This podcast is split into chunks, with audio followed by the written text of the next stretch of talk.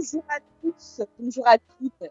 Vous êtes sur RCJ 94.8 et vous écoutez les petits plats dans les grands. Alors aujourd'hui, comme je vous l'ai dit, c'est une émission qui sent bon le soleil, qui sent bon le kiff. On est sur de la cuisine du Sud aujourd'hui et on va accueillir en première invitée euh, Catherine Roig. Catherine Roig, bonjour. Bonjour Annabelle. Merci d'être avec nous sur RCJ, Catherine. Vous êtes journaliste gastronomique, notamment pour le magazine Paris Match. Vous êtes autrice de livres de cuisine. Et votre dernier livre est une véritable somme sur la cuisine provençale. Il s'appelle Provence, food trip ensoleillé de 100 recettes aux éditions Hachette Cuisine. Alors déjà, pourquoi la cuisine provençale, Catherine? Pourquoi la cuisine provençale J'ai envie de vous dire pourquoi pas. En fait, euh, pour être tout à fait honnête, c'est une déclaration d'amour à ce pays euh, où je ne suis pas née, mais euh, qui m'a adoptée et que j'ai adopté aussi, parce que c'est un pays merveilleux, c'est une région, une des plus belles de France, si ce n'est de la planète, et qui a c'est une région de, produits, euh, c'est une région joyeuse, les gens sont heureux, on cuisine ici comme on a toujours cuisiné, une cuisine, euh, comment dire, traditionnelle, une cuisine de patience, une cuisine euh, ensoleillée, et franchement, c'est juste une déclaration d'amour qui suit un coup de foudre pour cette région et sa cuisine. Alors c'est drôle parce que quand vous me décrivez cette région comme ça, moi j'ai envie de vous dire, je vous connais un petit peu, eh, cette région, elle est un peu à votre image, elle est hyper généreuse. C'est ce que vous êtes en train de me dire c'est très gentil de me dire ça. En tout cas, euh, c'est vrai que c'est une région hyper généreuse. Je trouve que euh, la Provence, c'est un garde-manger à, ciel ouvert. Euh, et, les gens qui, cultivent les produits, qui, élèvent les bêtes, qui pêchent les poissons, ce sont tous des personnages hauts en couleur. Qui, qui donnent le meilleur d'eux-mêmes et qu'on voit beaucoup sur les marchés, car comme vous le savez, Annabelle, les marchés en Provence, c'est une institution, c'est quelque chose de merveilleux. Euh, ce sont des marchés où, euh, qui regorgent de pépites euh, de la terre, de la mer. C'est absolument magnifique. Et, vraiment, j'ai découvert la Provence il y a peut-être 30 ans.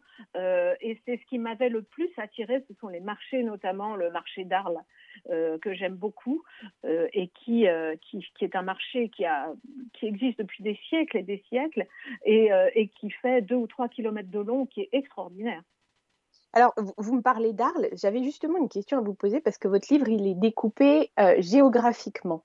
C'est-à-dire que les chapitres, si, je ne m'abuse, sont euh, des, parties de la Provence, comme les Alpilles, Arles et la Camargue, le Luberon, la Haute-Provence et la Grande Bleue avec euh, toute la région marseillaise.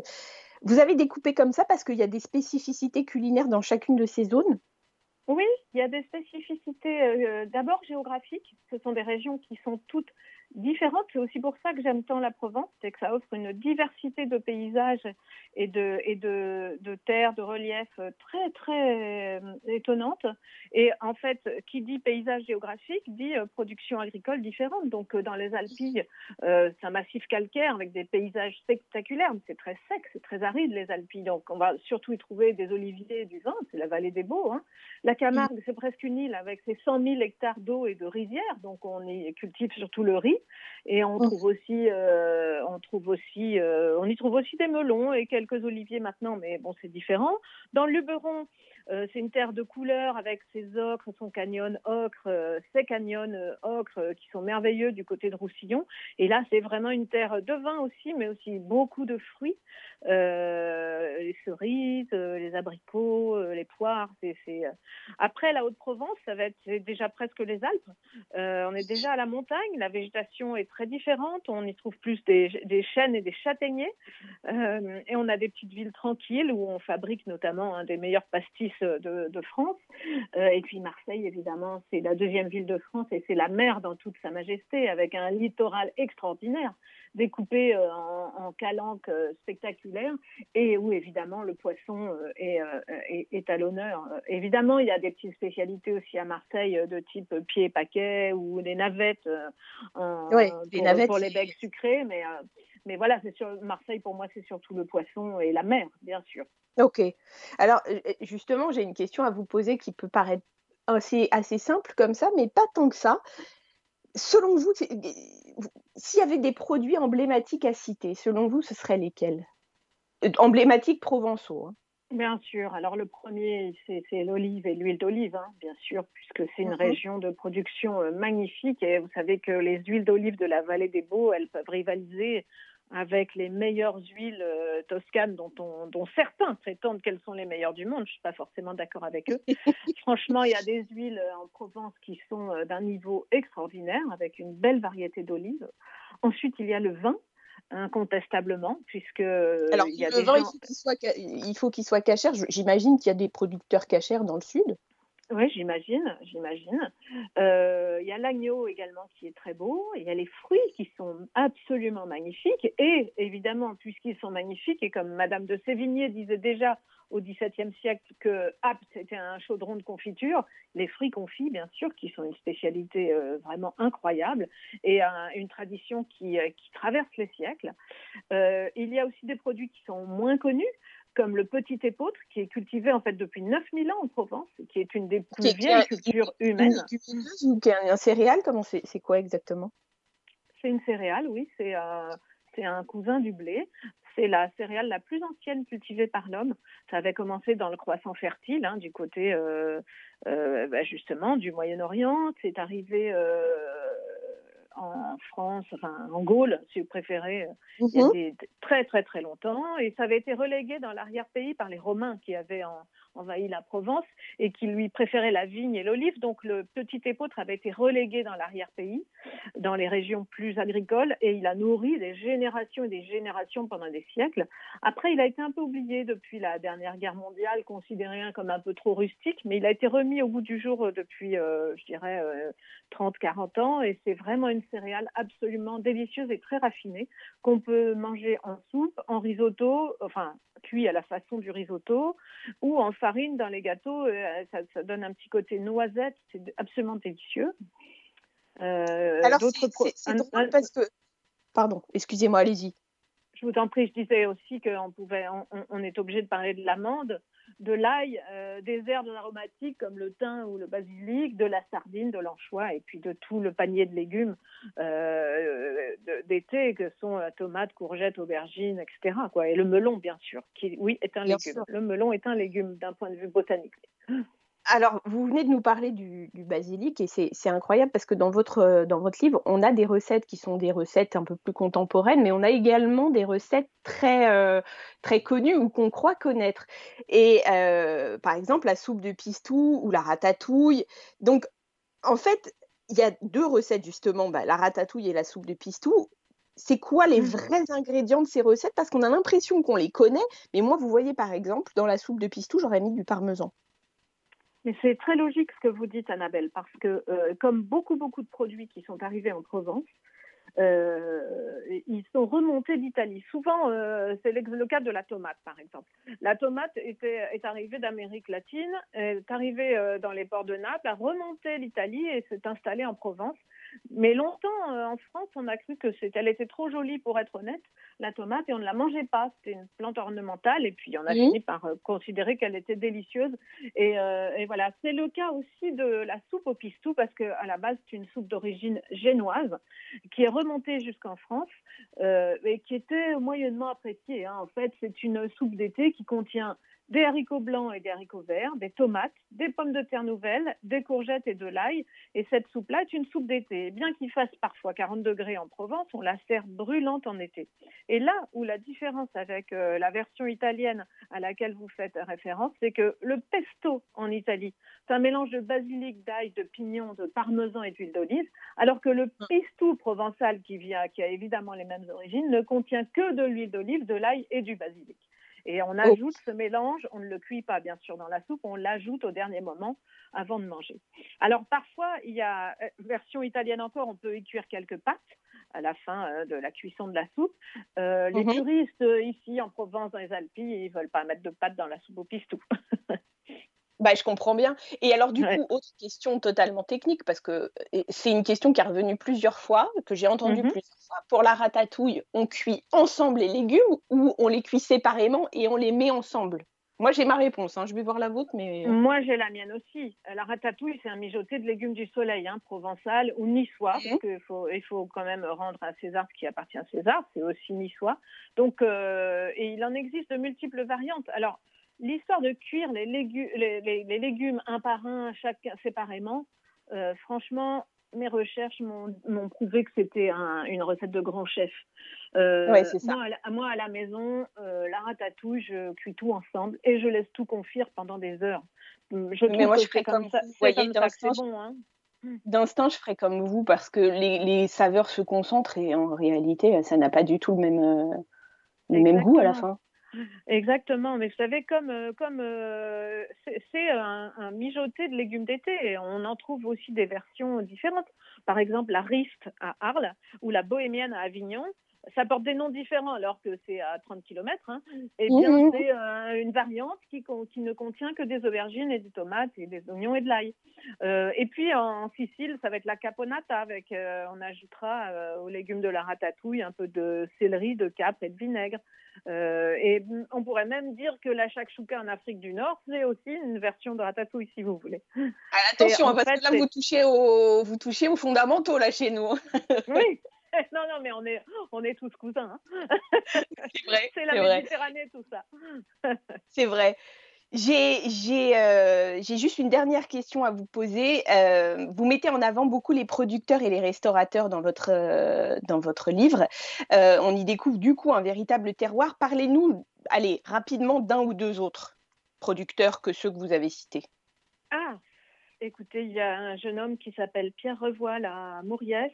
Mauriès étant la première commune oléicole de France qui fait mhm. euh, une huile d'olive magnifique. Il a, lui, il était ingénieur agronome. Il n'était pas du tout destiné à reprendre cette ferme oléicole, euh, mais il a, euh, il a craqué quand son père est malheureusement décédé prématurément, et il a repris la maison. Il fait une huile qui est encore très très confidentielle qu'on trouve par ici dans les Alpes, qui est exceptionnelle. des producteurs il y en a, il y en a tellement. C'est difficile de vous dire. Euh, ici, à Fontvieille, on a aussi euh, Dino euh, qui qui est présent sur les marchés, enfin très peu parce qu'il a une toute petite production de, légumes, d'herbes, qui est vraiment génial. Dino, le jardin de Dino qu'on trouve facilement sur sur Facebook. Après, il y a aussi un producteur fantastique d'un fromage qui s'appelle qui vient de, euh, de petites chèvres euh, très particulières euh, qui s'appelle la brousse du Rove.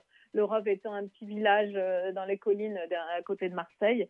Et alors, c'est un fromage frais de chèvre qui est produit plutôt au printemps et, qui est contenu dans de toutes petites faisselles, mais des faisselles qui sont longues comme un doigt, si vous voulez. Mais je vois très bien.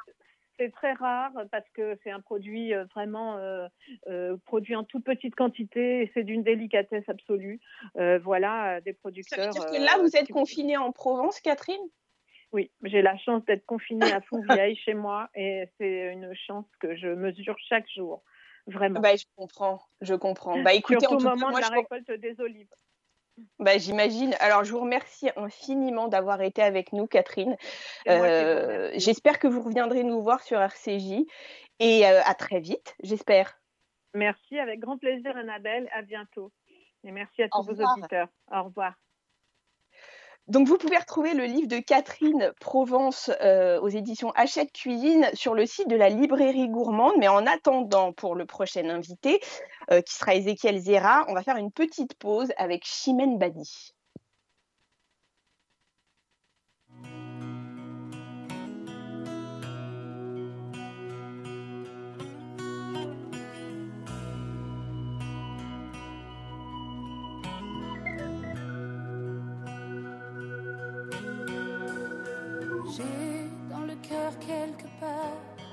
Mélancolie.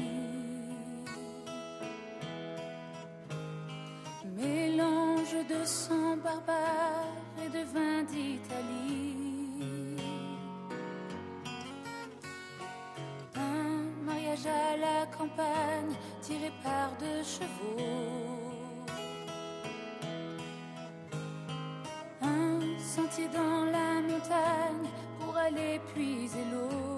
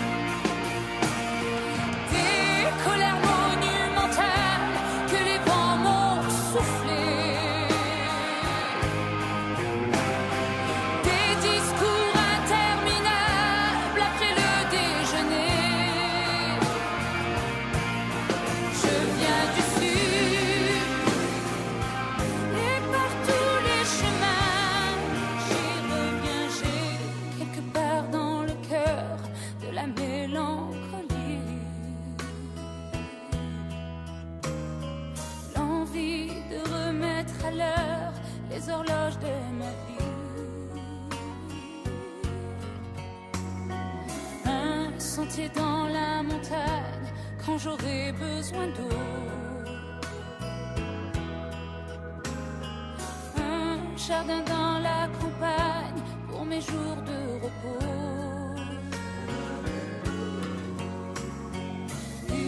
Une maison toute en pierre que la mer a rongée. Au-dessus d'un cimetière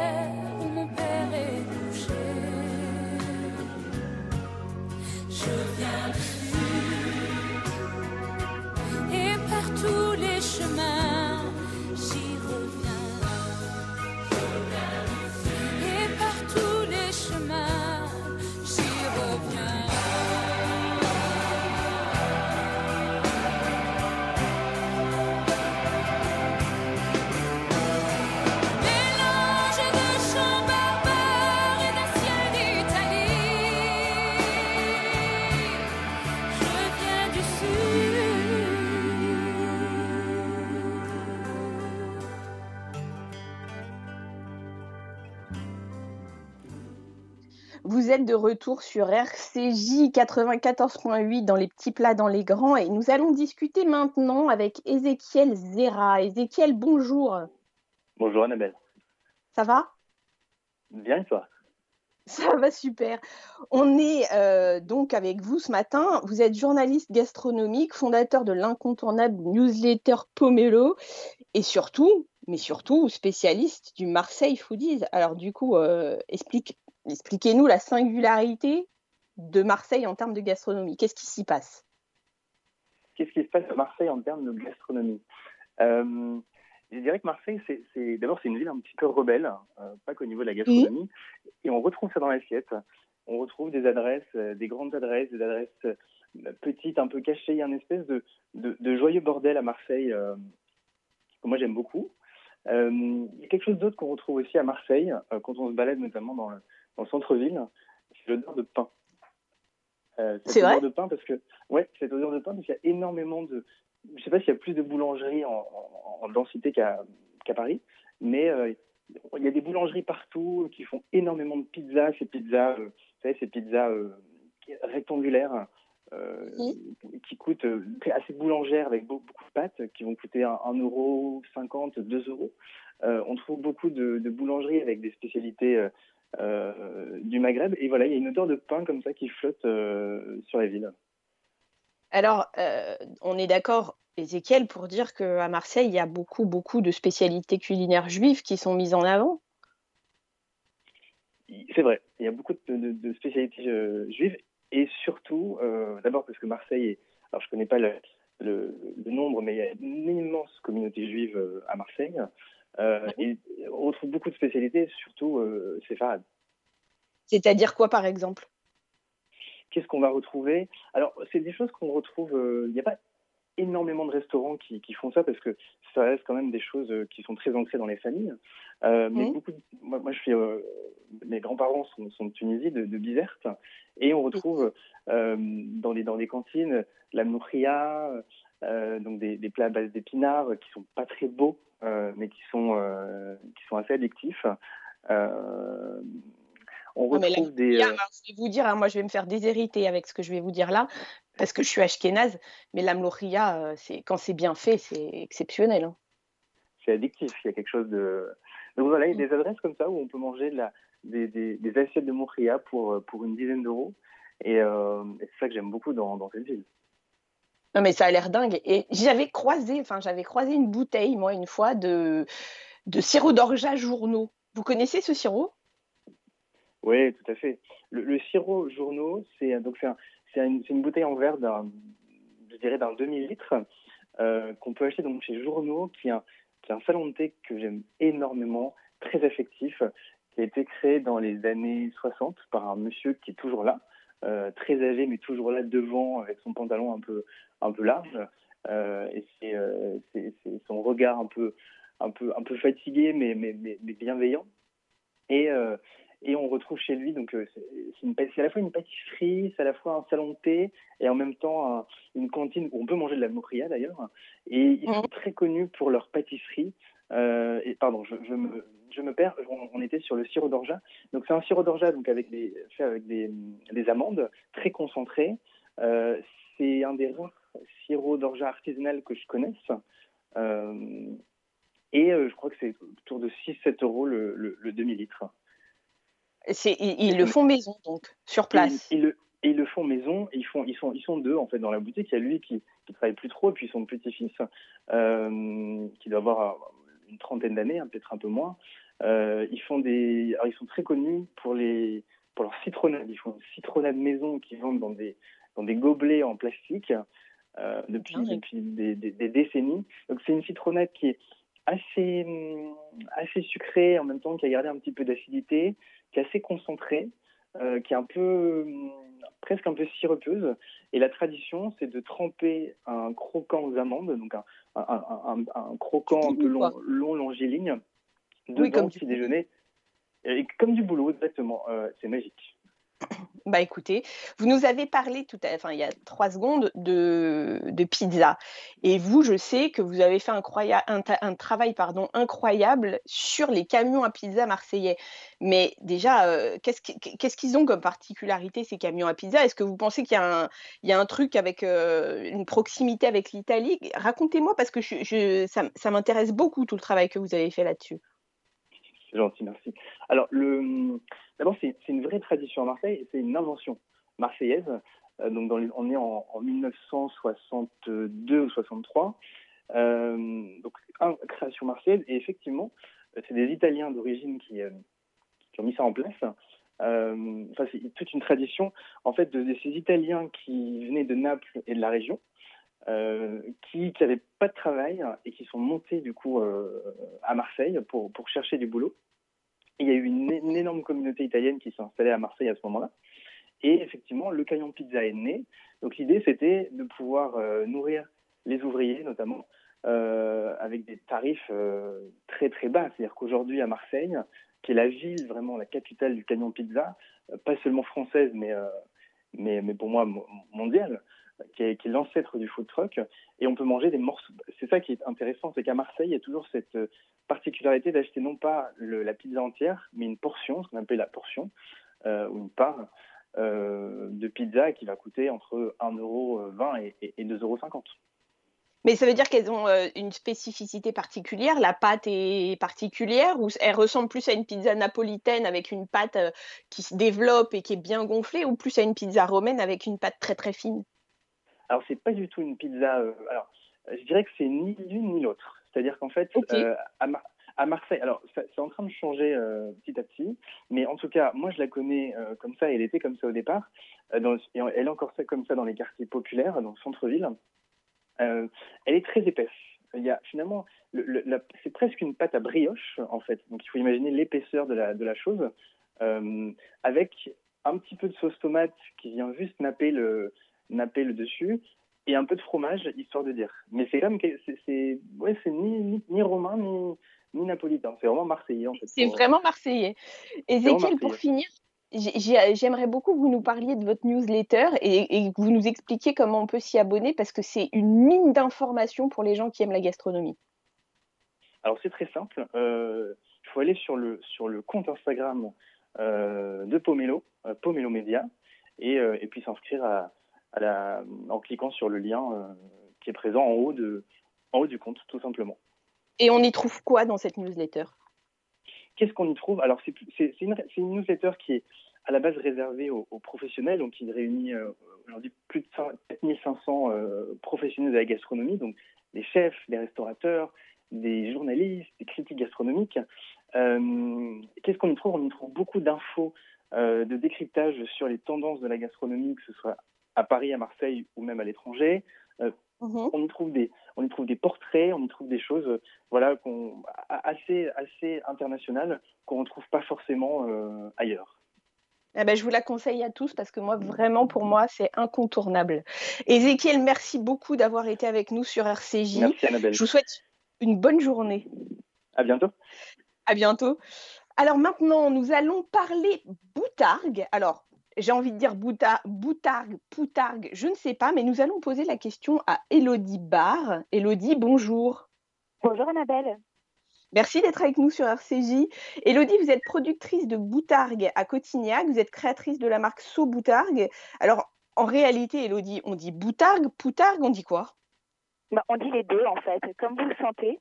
En gros, euh, ça vient du phénicien. Et quand il y a eu la traduction, enfin le B le P euh, ne pouvaient pas trop se traduire. Donc les deux s'utilisent. Après, je sais qu'en provençal, on dit plus poutargue avec un P. Et les Italiens disent botarga, donc eux, ils ont choisi le B. Mais les deux se disent et c'est pour le même produit. Donc euh, voilà, vous pouvez utiliser les deux noms. Vous êtes, euh, vous êtes, enfin, le, les, ateliers sont situés à Cotignac, qui a une incroyable histoire juive. Alors moi que j'ai découverte quand je suis venue vous voir, vous pouvez nous raconter toute cette histoire juive de Cotignac? Parce que c'est étonnant quand même que vous vous retrouviez là euh, au final. Effectivement, alors c'est vraiment le fruit du, hasard.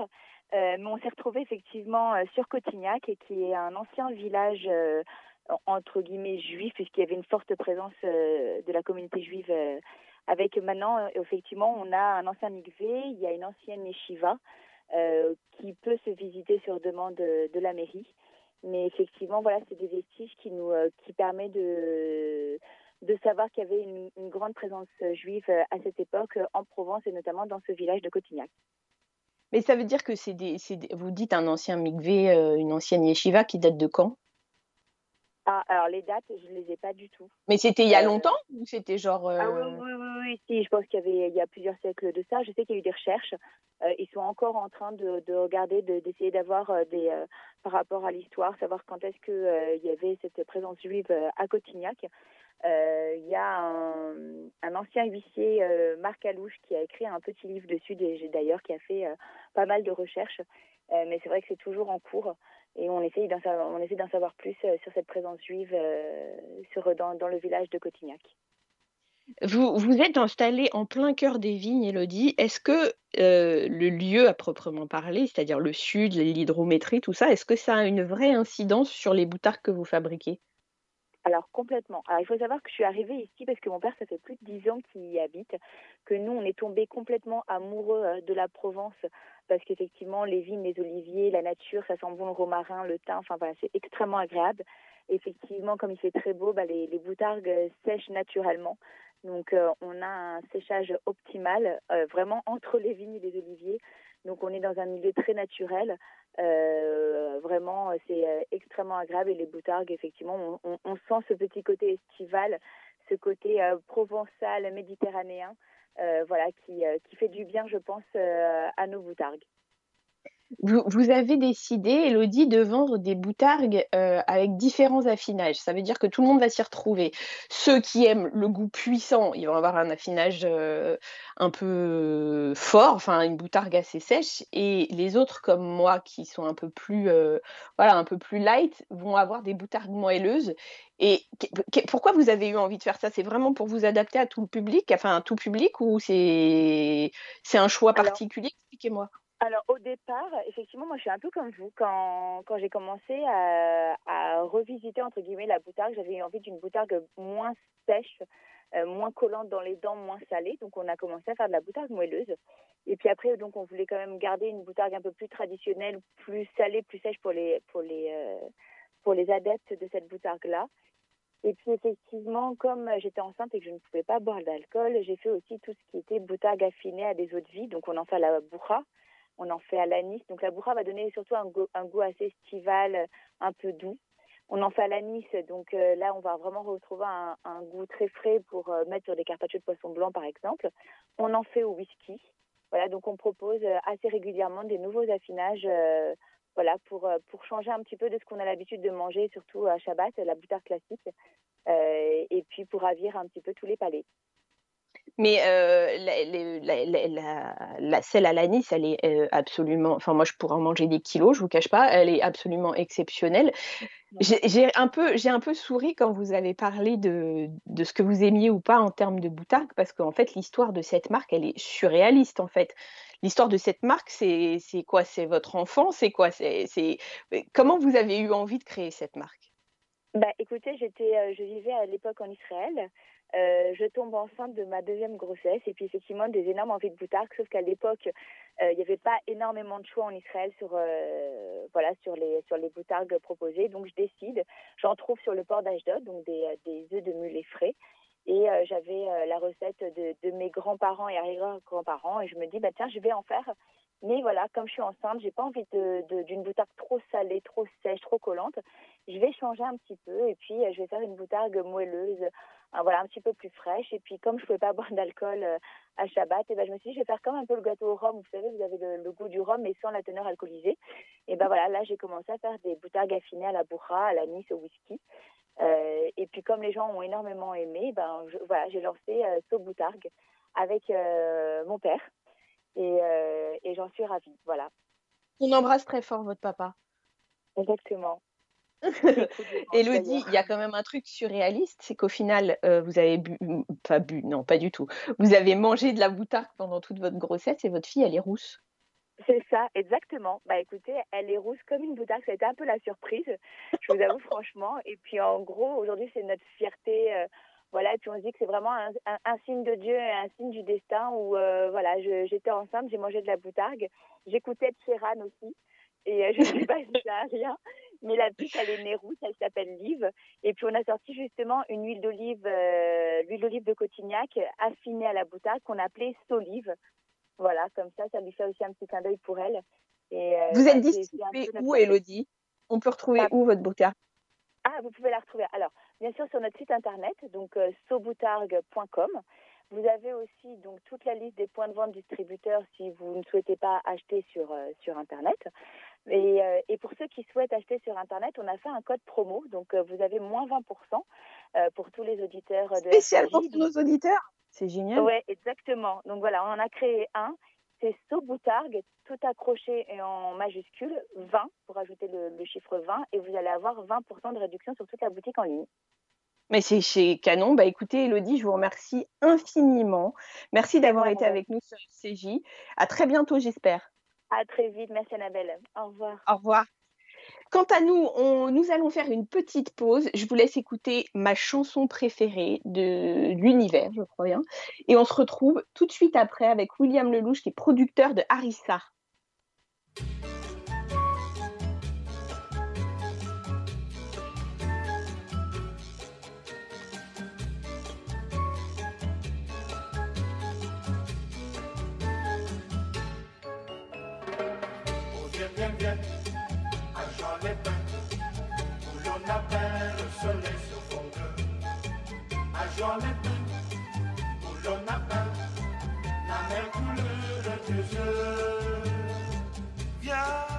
Rappelle-toi nos rêves de l'été dernier. Viens, je prendrai sur tes lèvres des baisers salés. Viens, c'est notre seule chance, après les vacances, finir les romances. Oh, viens, viens, viens, Jean les Bains, où l'on appelle le soleil sur les Bains, où l'on appelle la mer couleur de tes yeux. Viens t'injure les bains. La nuit viendra tout illuminer. Dans ce monde en joie, nous irons danser. quelques verres d'alcool viendront t'allumer du feu dans tes yeux.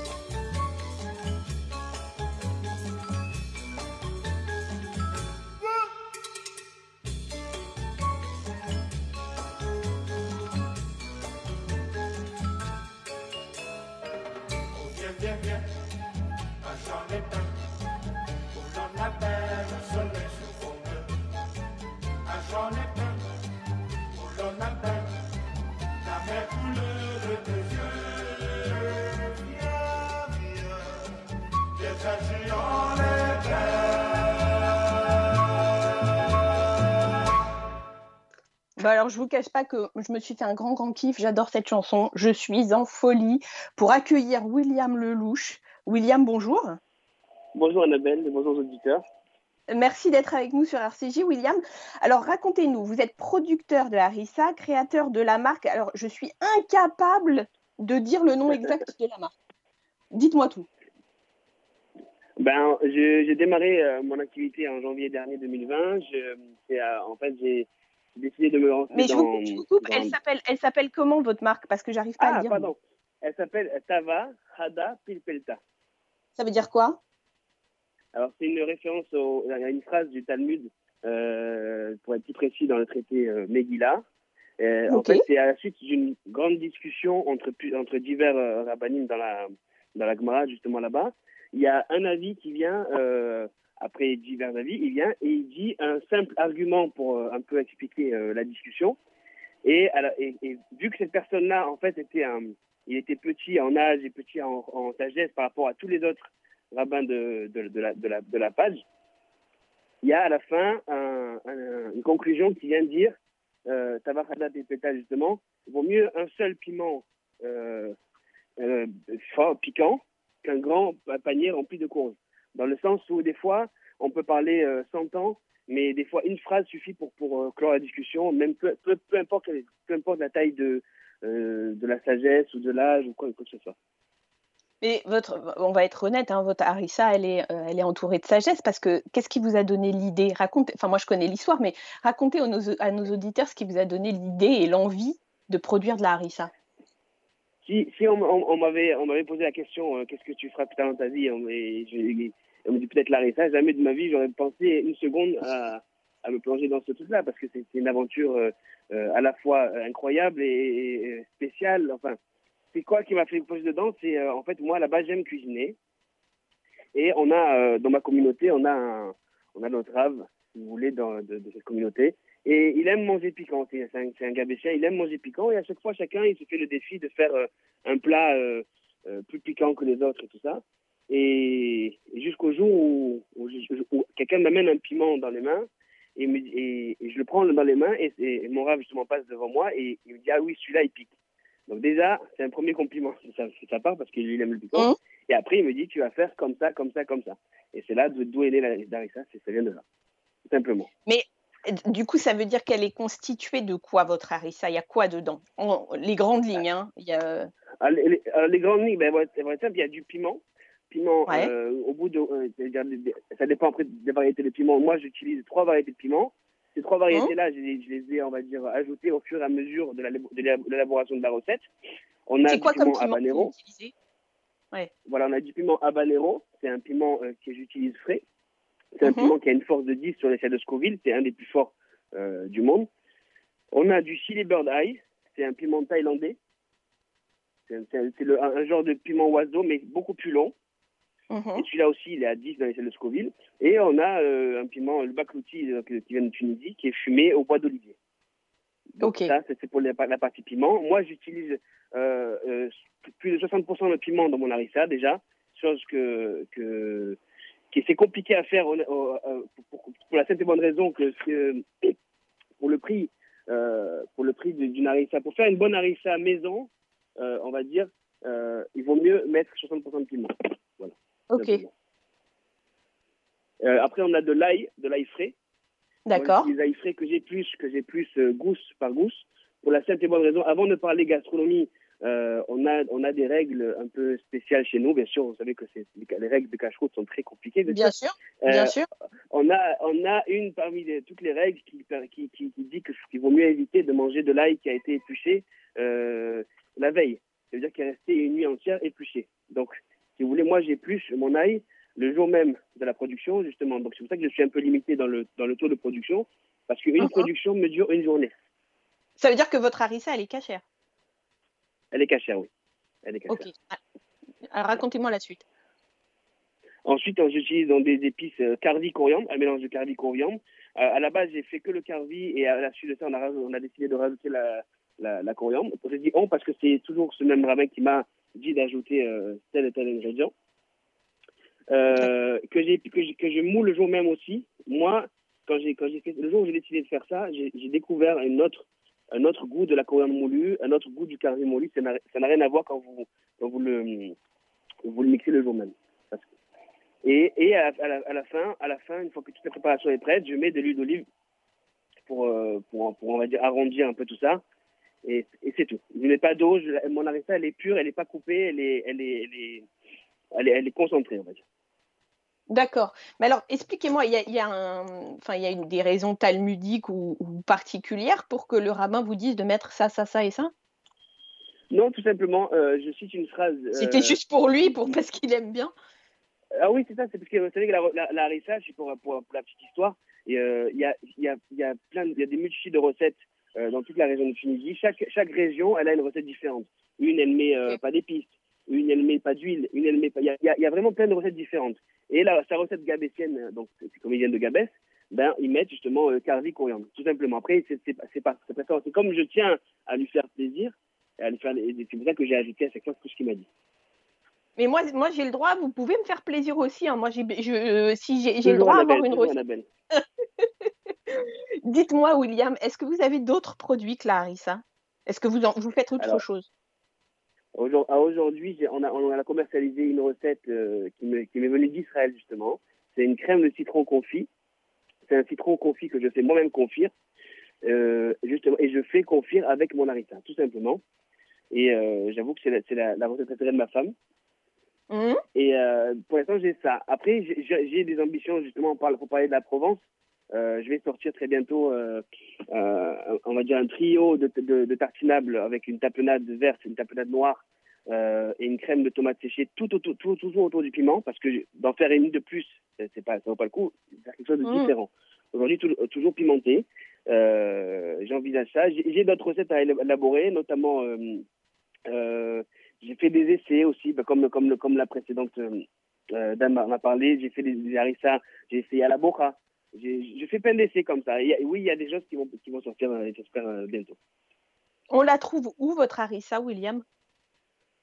Alors aujourd'hui, vous, la trouvez, euh, j'ai un, distributeur qui s'appelle Avis Cocher et lui, il la distribue dans tous les, dans tous les réseaux cachers. Vous avez, euh, vous avez donc, vous avez aussi dans le réseau Hyper Cacher, dans tous les magasins Hyper Cacher. Vous avez Mhm. dans les, dans les magasins Leader Cash. Euh, vous avez aussi, il y a quelques Et magasins votre site internet, euh, c'est quoi? Mon site internet, en fait, j'ai proposé, euh, j'ai proposé un, un coffret découvert justement pour les personnes euh, qui sont, on va dire, qui sont un peu dans toute la, toute, toute la France et que et que les magasins n'ont pas forcément mon produit, euh, du moins encore, j'espère. Et ben, ça, ça leur permet d'acheter un coffret découvert qui, est composé de trois pots d'harissa ou deux pots de citron ou euh, deux, trois pots de citron et deux, et deux pots d'harissa. Alors, moi, la, la- la dernière question que j'ai envie de vous poser, c'est euh, comment on peut l'utiliser, cette harissa? Parce que d'instinct, on se dit, la harissa, euh, ouh, c'est tendu quand Voilà. même. Enfin, vous voyez, c'est un peu... euh, Mais est-ce que... Comment, comment, on peut, comment on peut la détourner et que justement ce soit euh, agréable, culinairement parlant? Alors, vous avez, alors vous avez, moi, c'est comme expliqué tout à l'heure, le parti pris du piquant, il a été volontaire. Euh, Mhm. Pourquoi Là, C'est pour la simple et bonne raison que je préfère mettre un petit peu d'harissa pour que ça pique que de tartiner, on va dire beaucoup. Donc j'ai préféré de concentrer le piment. Pour diminuer ce piment pour les plus, pour les, pour les gens qui sont plus sensibles à ça, euh, tout simplement, c'est euh, vous la, vous la laissez dans de l'huile d'olive euh, tiède Et si vous voulez, vous la laissez, par exemple, ça peut être une heure, deux heures, ça dépend chacun comment il préfère, même une journée. Et le gras de la, le gras de l'huile d'olive va, va absorber toute la capsaïne du piquant. Donc quand vous allez la retrouver le lendemain, vous allez garder les mêmes saveurs parce que l'huile d'olive ne va pas prendre les, les, les arômes, elle va, elle, va, il va- elle va se diffuser dans l'huile d'olive, mais la, la va garder les- ces mêmes saveurs, mais la taux de capsaïne sera transféré dans l'huile d'olive. Après, vous prenez l'huile d'olive, vous la laissez de côté pour faire justement de l'huile pimentée, que nous allons sortir aussi bientôt. Et, et pour, faire, pour la garder pour vos pizzas et tout ça. Et le restant de votre harissa, vous allez voir qu'elle a, elle a beaucoup perdu en puissance et vous pouvez l'utiliser comme une harissa, comme une harissa classique. En fait, euh, il faut, quand vous avez l'habitude d'utiliser une cuillère à café d'une harissa, la mienne, vous allez utiliser la pointe du couteau. C'est peut-être pas Ah, vendable moi, en je, ça. hein. je, vous, je vous le confirme parce que même une pointe de couteau, euh, ouh, c'est. Voilà, mais le but, c'était pas de faire une harissa aussi que piquante. Ça veut dire, on, on a, on a voulu essayer justement de, par exemple, au début, je faisais de l'ail blanc. Après, j'ai été vers l'ail rose. Pourquoi? Parce que c'est beaucoup plus rond, c'est beaucoup plus doux. Mm. Euh, après, Ah, donc il y, a- il y a plein de choix aussi qui ont été faits. Par exemple, les, les, les piments, le piment fumé. J'ai pas voulu faire que du fumé parce que dans le, dans le pourcentage, il y a trop de fumé, après c'est écœurant. Donc, euh, on, on a essayé de doser justement pour qu'il y ait un, équil- un, un certain équilibre. Après, ça peut ne pas plaire à tout le monde, je, je- je le conçois. Hein, parce qu'il y a des gens Non, qui mais c'était délicieux. Moi, leur- j'ai j'ai trouvé justement, j'ai trouvé votre harissa et c'est pour ça que vous êtes avec nous aujourd'hui. Je l'ai trouvée extrêmement équilibrée. Elle est très précise, elle est très juste. Elle n'est pas, euh, vous voyez, c'est pas brouillon, ça part pas dans tous les sens. Elle est très, très, Merci, très merci précise. beaucoup, merci beaucoup. Ben, merci, Merci à vous d'avoir été avec nous ce matin sur RCJ et à très bientôt, j'espère. J'ai du mal à parler avec tous ces, ces, ces- ces- ces- ces journalistes et moi, j'ai- moi, j'ai pas l'habitude de parler. Mais vraiment, pardon si j'étais un peu, j'ai bégayé un peu, pardon. Voilà. Mais pas du tout, aucun problème. À très bientôt. Allez, au revoir, à bientôt, Shalom. Shabbat Shalom. C'est le moment de se dire au revoir. Mais avant de se dire au revoir, j'aimerais vraiment euh, vous dire euh, d'écouter le radioton de la Tzedaka dimanche sur la fréquence juive unifiée de 8h à 21h. Moi, de toute façon, clairement, je vous dis, à 17h30, je serai devant ma radio parce qu'il y aura un concert live de Gilbert Montagnier de chez lui et je ne manquerai ça pour rien au monde. Je vous dis merci à toutes et à tous de nous avoir écoutés ce matin dans les petits plats dans les grands sur RCJ 94.8. On se retrouve le 4 décembre avec une émission sur les produits de fête. En attendant, Shabbat Shalom à tous. Prenez soin de vous.